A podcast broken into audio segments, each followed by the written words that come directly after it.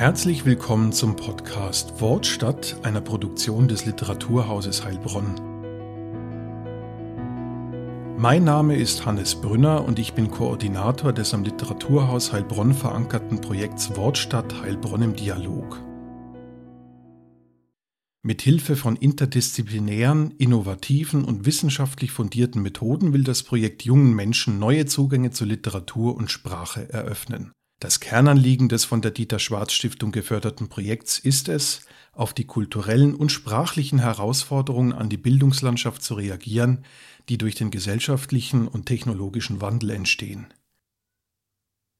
In der fünften Folge des Wortstadt-Podcasts spreche ich mit dem Kölner Schriftsteller Selim Özdoğan darüber, wann Mehrsprachigkeit beginnt, ob man eine Sprache wirklich beherrschen kann, wie Schreibwerkstätten Kindern Vertrauen in ihre eigene Sprache geben und was es eigentlich bedeutet, Deutsch zu sein. Zuerst möchte ich Ihnen meinen Gesprächspartner aber kurz vorstellen. Selim Özdoğan wurde 1971 in Köln geboren, wo er zweisprachig aufwuchs und auch heute noch lebt und arbeitet. Özdoğan ist seit 1995 schriftstellerisch tätig und hat neben Romanen, kürzeren Prosatexten und Hörbüchern auch Kinder- und Bilderbücher veröffentlicht. Zudem ist er seit langem in der Vermittlung von Literatur und literarischem Schreiben in Schulen aktiv. Wie immer möchte ich das Gespräch mit der Frage nach etwas ganz Persönlichem beginnen. Lieber Selim, hast du ein Lieblingswort? Ich habe das ja bei den anderen Gesprächen schon gehört und fand das interessant, dass die alle Antworten drauf hatten. Nach meinem Verständnis ist Sprache so wie Musik. Und die Frage ist so wie, hast du einen Lieblingston? Aber so funktioniert Musik ja nicht und so funktioniert Sprache für mich nicht. Deswegen, mhm. so ja, es gibt Wörter, die mag ich ganz gerne, aber so es gibt kein Lieblingswort, weil das, also ich möchte nicht mal die nennen, die ich ganz gerne mag, weil das nicht meinem Verständnis davon entspricht, was bei Sprache eigentlich passiert. Das ist ja abgesehen davon, dass es ein Kommunikationsmittel ist, etwas, das auch wie, wir könnten jetzt sagen, Musik ist auch ein Kommunikationsmittel, aber das auch wie Musik funktioniert. Wenn du Leute im Nebenraum sprechen hörst, idealerweise dann auch noch deine Sprache, aber du kannst die Worte nicht verstehen, kriegst du einen Rhythmus mit. Du kriegst eine Stimmung mit. Du kriegst wahrscheinlich, auch wenn niemand schreit oder so, du kriegst eine Emotion mit. Das ist alles, was sich ohne, ohne den Inhalt schon transportiert über die Sprache. Das heißt, es ist Musik. Das ist mein Verständnis davon. Mhm. Mein Lieblingswort ist Musik. Deswegen passe ich bei dieser Frage. Gut, wunderbar. Äh, wenn wir schon bei den Sprachen sind, könntest du dir vorstellen, nur eine Sprache zu sprechen? Also nur, nur ah. Popmusik hören sozusagen? Nein, das kann ich mir auch schon nicht vorstellen. Ich bin schon zweisprachig aufgewachsen. Ähm, ich spreche ganz gut Englisch. Ich verstehe ein paar andere Sprachen ein kleines bisschen. Ich kann mir das nicht so richtig vorstellen. Ich empfinde es auch als eine Einschränkung, nur eine Sprache. Also ich würde, ja, aber es ist immer schwierig, das jetzt von der eigenen Biografie und von äh, wie man denn ist, zu abstrahieren. Ich würde das wahrscheinlich, wenn, wenn morgen ich nur noch eine Sprache sprechen kann, würde ich das wahrscheinlich als sehr begrenzend empfinden. Plus es ist ja so, dass wir das als Europäer oder als westliche Welt vielmehr, Amerikaner sind auch so, dass wir Einsprachigkeit als etwas ganz Normales, das ist die Norm hinnehmen. Global gesehen haben wir aber viel mehr Mehrsprachigkeit als Einsprachigkeit. Die Norm global gesehen ist, äh, einsprachige Leute sind die Minderheit. Fertig. Mhm. Und was würdest du sagen, wann beginnt Mehrsprachigkeit? Beginnt das, wenn ich jetzt äh, ja, auf Englisch Pommes frites bestellen kann oder? Ähm,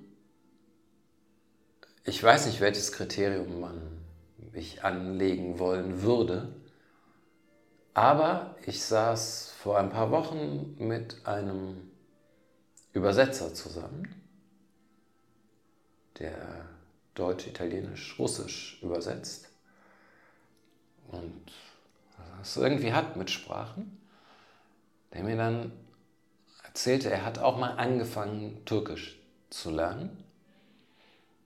Und dann der dritten Person, die gerade im Gespräch war, erklärt hat, wie Türkisch funktioniert. Er sagt von sich, ich kann das nicht sprechen. Er kann aber exakt wiedergeben, wie diese Sprache im Gegensatz zu europäischen, indo-germanischen, zu dieser ganzen Sprachfamilie, wie anders das funktioniert, kann er an einem Beispiel wiedergeben. Ich weiß nicht, wie schlecht oder wie gut er spricht. Ähm, wir könnten das als Kriterium anlegen. Hast du ein Verständnis dafür, ohne es sprechen zu können, dass Sprache ganz anders funktionieren kann? Dann würde ich sagen, da, da fängt Mehrsprachigkeit schon an. Ähm, aber genauso ist es Mehrsprachigkeit auf eine Art, zumindest was Kommunikation, Kontakt und gegenseitige Akzeptanz angeht, wenn ich in Spanien bin und das Essen bestellen kann und Hallo und Tschüss sagen kann, obwohl ich weiß, die könnten auch Deutsch mit mir sprechen, je nachdem, wo man ist. Wenn man, also so, das ist auf eine Art auch Mehrsprachigkeit, weil es auf Austausch aus ist. Das sind aber zwei völlig verschiedene Sachen. Ich wüsste nicht, wo ich sagen würde, das ist aber ein entscheidendes Kriterium, um zu sagen, hier fängt Mehrsprachigkeit an. Keine Ahnung. Du hast es jetzt schon angesprochen. Ich kam jetzt gerade äh, ex negativo. Umgekehrt, was äh, gewinnt man denn dazu, wenn man eine neue Sprache lernt? Man kann ja nicht einfach nur eine Sprache lernen. Man lernt ja eigentlich immer einen Teil dieser Kultur mit dazu. Das heißt, man gewinnt an Perspektive. Man hat die Möglichkeit, mehr zu sehen, einfach weil man sieht, okay, man kann Dinge auch anders gewichten. Wir haben ein Wort für Sehnsucht im Deutschen. Wir haben, ist ja eigentlich auch völlig egal, zwei Wörter für Sehnsucht im Türkischen. Das heißt, man kann das vielleicht besser voneinander noch abgrenzen. Die Abgrenzung, also davon bin ich überzeugt, es ist nicht eine Sprache reicher oder ärmer oder besser oder schlechter als die andere. Die Abgrenzung funktioniert überall, aber wo ist sie kulturell vorgegeben? Äh, das ist die Brille, mit der wir sehr viel betrachten, Sprache. Ähm, und das ist der große Zugewinn, den man haben kann. Mhm. So, es ist ein, es kann ein Zuwachs an Perspektiven und Möglichkeiten sein. Es ist aber nicht zwangsläufig so. Wir können nicht sagen, okay, aber wenn du vier Sprachen sprichst, bist du der offenere, weitsichtigere Mensch mit per mehr Perspektiven. So funktioniert das alles nicht. Es sind keine, also ähm, so wie mit Bildung. Wenn du, wenn du nur gebildet bist, wenn du nur klüger wärst, wenn du das alles nur besser verstanden hättest, dann wärst du kein Nazi. Nein, so funktioniert es nicht. Diese Dinge haben nicht diese Zwangsläufigkeit, die man ihnen schon mal zuspricht. Wenn du nur gebildeter wärst, wärst du weniger gewalttätig. Nein. Vielleicht anders, subtiler, ja. Ähm. Und so finde ich es immer sehr, sehr schwierig, an so etwas zu versuchen festzumachen, okay, du hast die offenere Perspektive. Wir können einen einsprachigen Menschen haben, der sehr offen ist. Wir können einen viersprachigen Menschen haben, der sehr eingleisig denkt. Das ist beides möglich. Aber diese Möglichkeit bietet Sprache trotzdem. Ob man durch diese Tür geht oder nicht, das ist individuell unterschiedlich. Mhm, mh. Sehr interessant. Es gibt auf Deutsch ja die Formulierung eine Sprache beherrschen. Gibt es da ähnliche Formulierungen im Türkischen oder wie würde man das auf Türkisch sagen? Und äh, würdest du sagen, was würdest du sagen, wann beherrscht man eine Sprache? Ähm. Du hast jetzt den ganzen kulturellen Hintergrund ja auch angesprochen. Und du hast gemeint, äh, Mehrsprachigkeit beginnt auch, wenn man nur das System hinter einer anderen Sprache kann. Ja. ähm, ja, aber das ist etwas, das ist eine Metaphorik, die ich im Deutschen nicht mag mhm.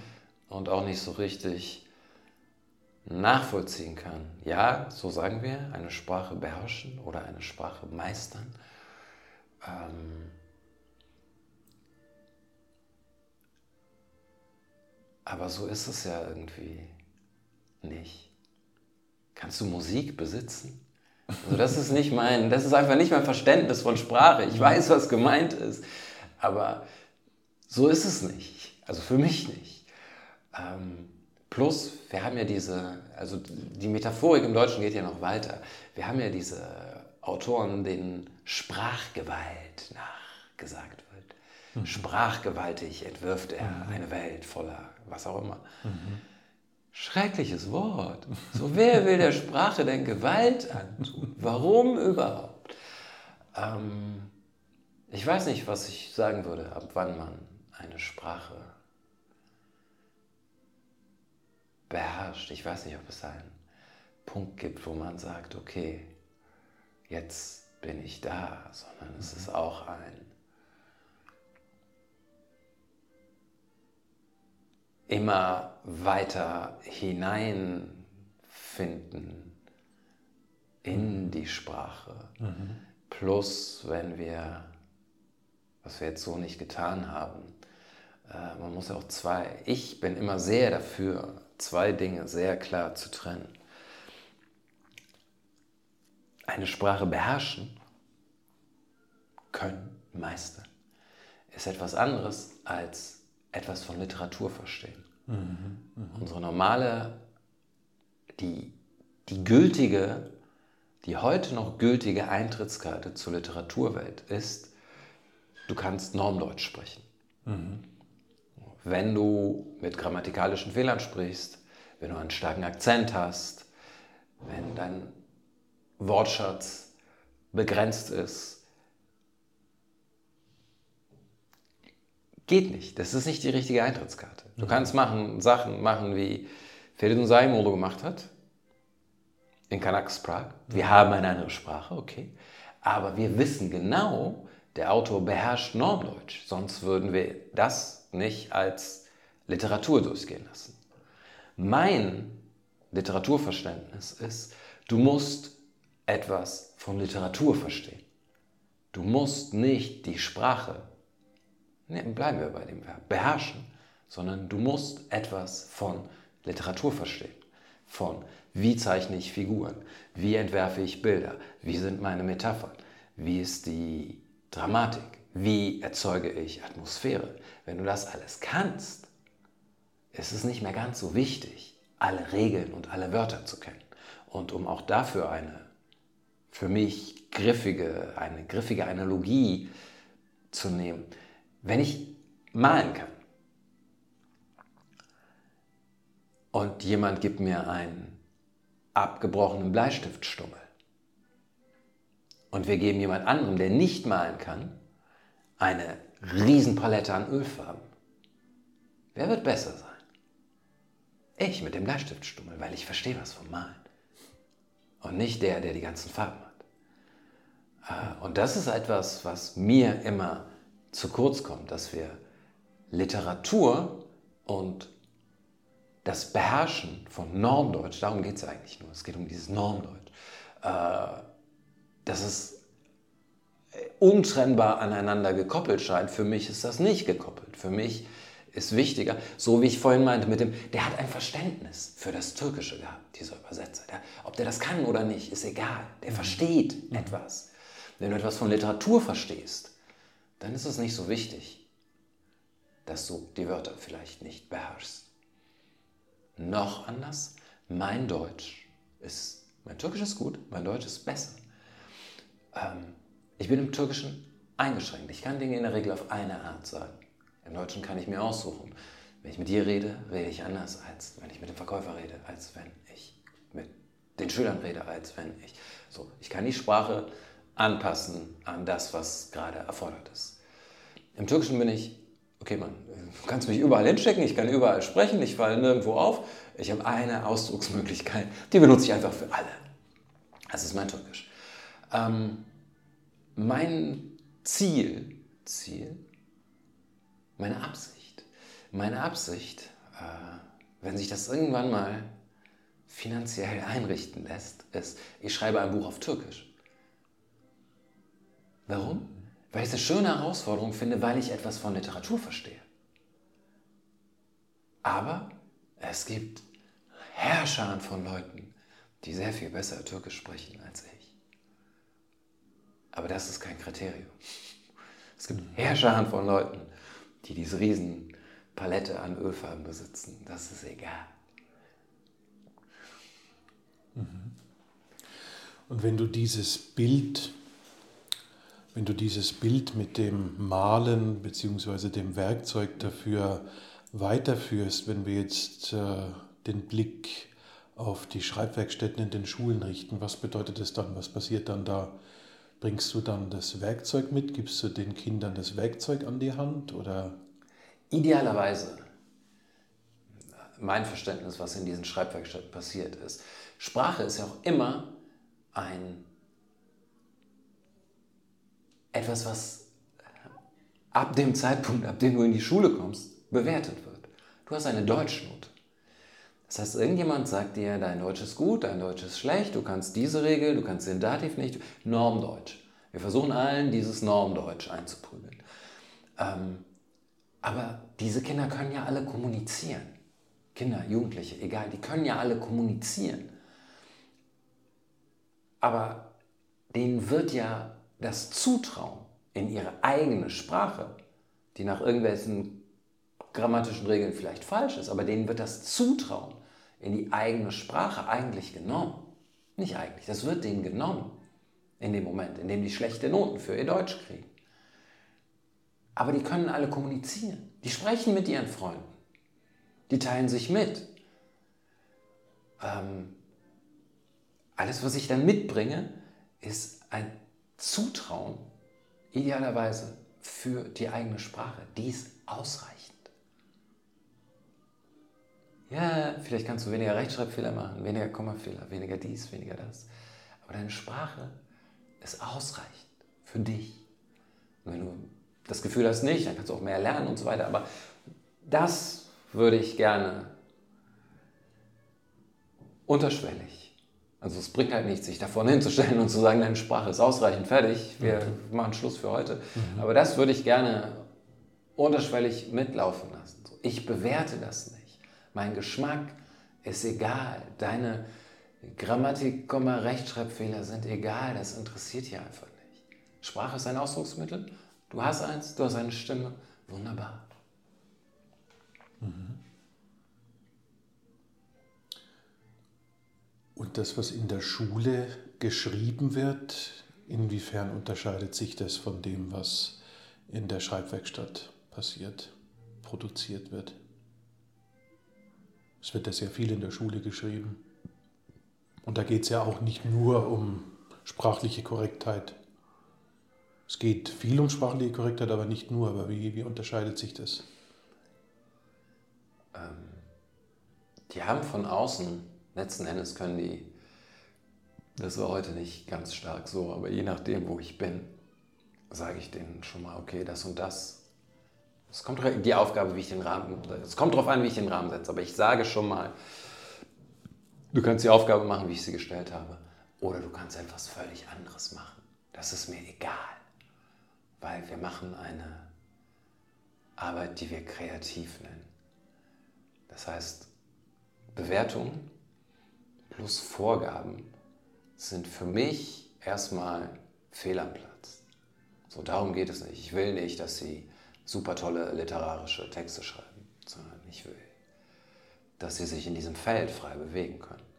Frei bewegen heißt zwar, ich stelle die Aufgaben und die müssen die irgendwie erfüllen, aber letzten Endes ist es mir egal.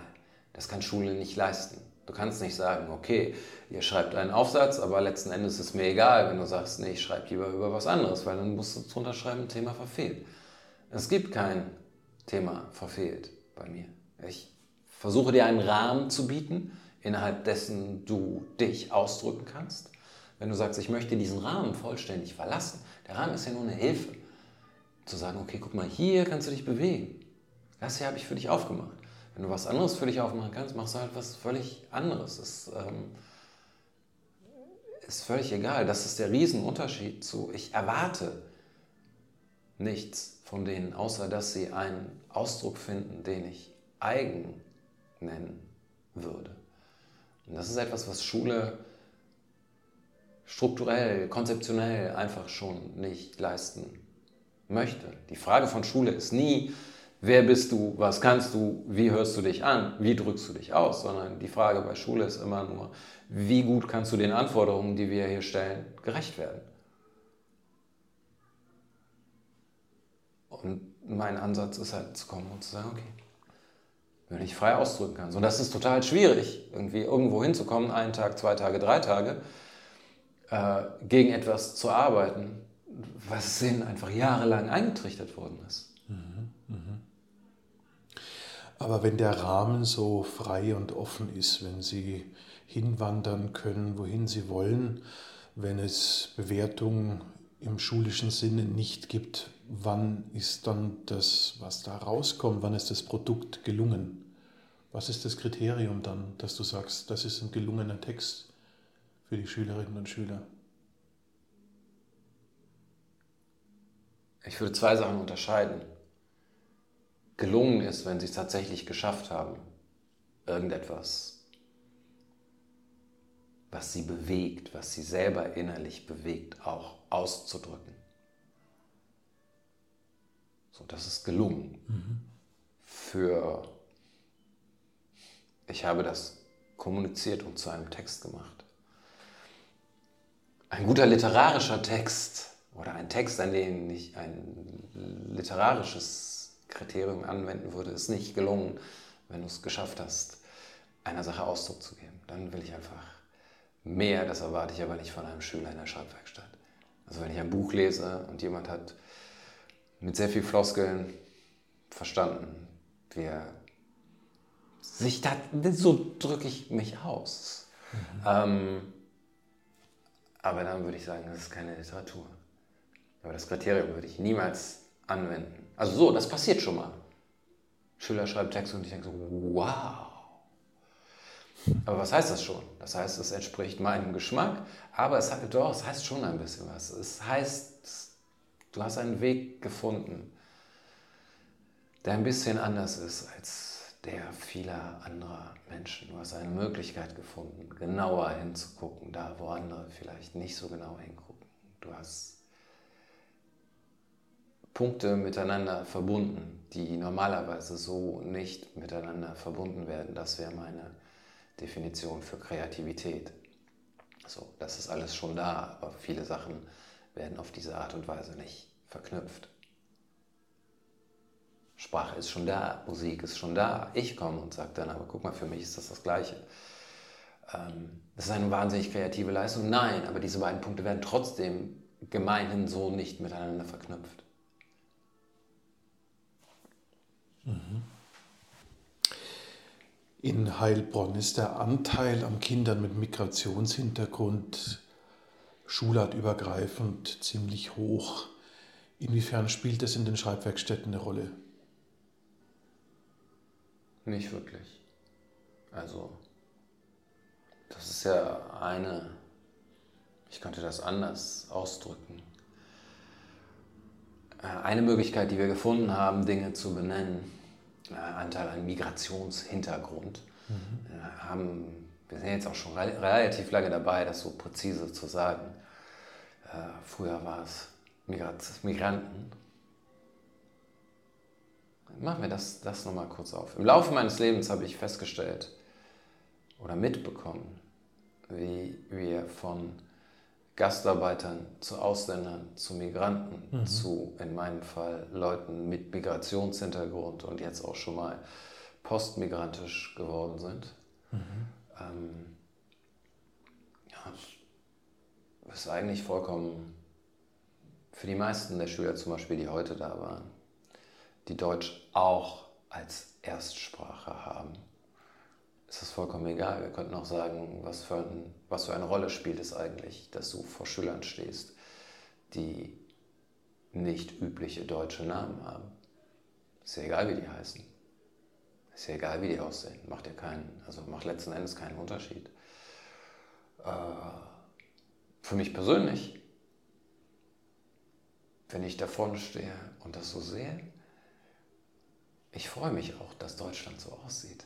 Mhm. Aber es macht in dem, was ich da tue, letzten Endes keinen Unterschied. Es macht vielleicht schon mal im Interesse der Schüler einen Unterschied. Weil die denken, das ist einer von uns oder so. Ähm, aber ich finde das ein, ein zu vernachlässigenden Faktor, was dieser Migrationshintergrund ausmacht. Also Zumindest im Zusammenhang Schreibwerkstatt. Mhm. Aber im Rahmen einer Übung in der heutigen Schreibwerkstatt, äh, da kam ja mehr oder weniger durch Zufall dann die Frage an dich auf, ob du Türke bist. Und du hast ja dann den Ball zurückgespielt an die Kinder und daraufhin hat sich dann ein Dialog entwickelt, beziehungsweise haben sich verschiedene Schülerinnen und Schüler geäußert dazu, äh, ja, wie sie sich identifizieren. Und das war tatsächlich sehr spannend zu beobachten, dass die meisten von den Kindern von sich nicht gesagt hätten, dass sie Deutsche sind. Umgekehrt haben sie dann angefangen zu beschreiben, wie Deutsche aussehen. Ich habe heute gelernt, dass äh, Deutsche einen langen Nacken haben, wie einer gesagt hat. Und natürlich blond und blauäugig hat eine Schülerin gemeint. Und einer hat nur gemeint, ja, man, man kann das irgendwie sehen, ja, man, man sieht das. Ja, aber das sind ja für mich nur so angenommene mhm. Identitäten, mhm. die, und es geht auch sehr viel um Abgrenzung und Zuschreibung, was von außen zugeschrieben wird. Aber es hat ja, wenn wir Identität nehmen, sind wir sehr schnell dabei, das als kulturelle Identität zu definieren. Mhm. Ich würde davon ausgehen, immer, dass Kultur eine formende, aber eine sehr oberflächliche Schicht in diesem ganzen Identitätsding ist. Ob du jähzornig, cholerisch, anhänglich, äh, verlässlich, diszipliniert und so weiter bist, mhm. hängt nicht damit zusammen, wie du kulturell erzogen worden bist. Wir haben eine Schicht von Identität, die sehr, sehr viel tiefer liegt als das. Und das ist die einzige, die mich wirklich interessiert. Dass diese Schüler sich für etwas anderes interessieren, dass sie Eigenzuschreibungen haben, dass sie Fremdzuschreibungen haben. Ja, ich weiß, finde ich auch gar nicht schlimm, mhm. ist aber einfach nicht mein Interessengebiet, da zu gucken. So, ich gucke ja auch nicht, aber ich habe die am Ende gefragt, welche Sprachen sie sprechen, außer Deutsch, um ein bisschen besser zu verstehen, oder um einen Eindruck zu haben, wer kommt woher. Aber ich sage ja auch nicht so, oh, okay, du kannst Persisch, du müsstest ja, was weiß ich, dies oder das, so, sondern die ganze Schreibwerkstatt über spielt das ja letzten Endes überhaupt keine Rolle, wo die herkommen. Aber es spielt eine Rolle, wie laut und deutlich die sprechen können und wollen in der Klasse. Natürlich können wir jetzt sagen, wir haben Kulturen, das ist nicht so gut vorne zu stehen und aufzufallen. Wir haben Kulturen, da wird das besser äh, bewertet. Aber ganz am Ende, so, es spielt keine Rolle für das, was ich will, was ich mit denen machen will, spielt das keine Rolle. Für die spielt das eine größere Rolle.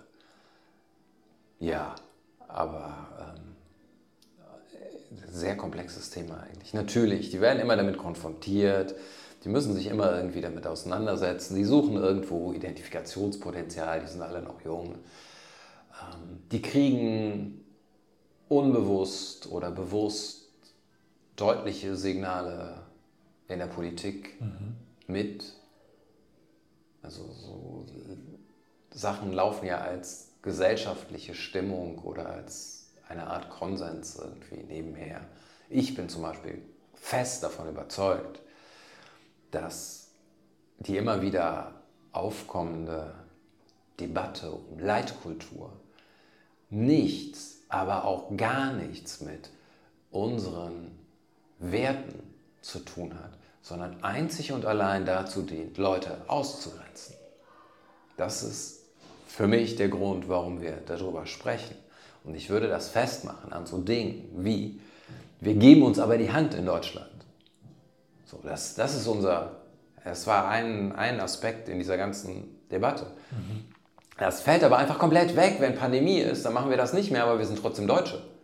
Ja, danke schön. So, dann erklär mir nochmal, wie Leitkultur in Deutschland funktioniert. So, wenn das Sachen sind, die einfach so wegfallen können, nur weil sich die äußeren Umstände ändern, dann hat das wohl nicht so einen richtigen Wert. So, und dann ist es auf, auf einmal so für unser Zusammenleben gar nicht mehr wichtig gewesen, dass sich alle die Hand geben, weil das funktioniert auch ohne.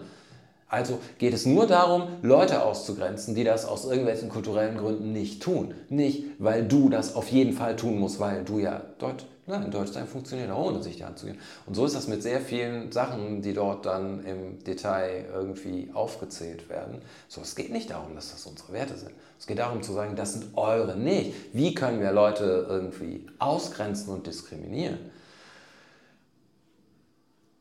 Ich würde das so benennen ich würde mich sehr wundern, wenn einer der Schüler das so benennen kann.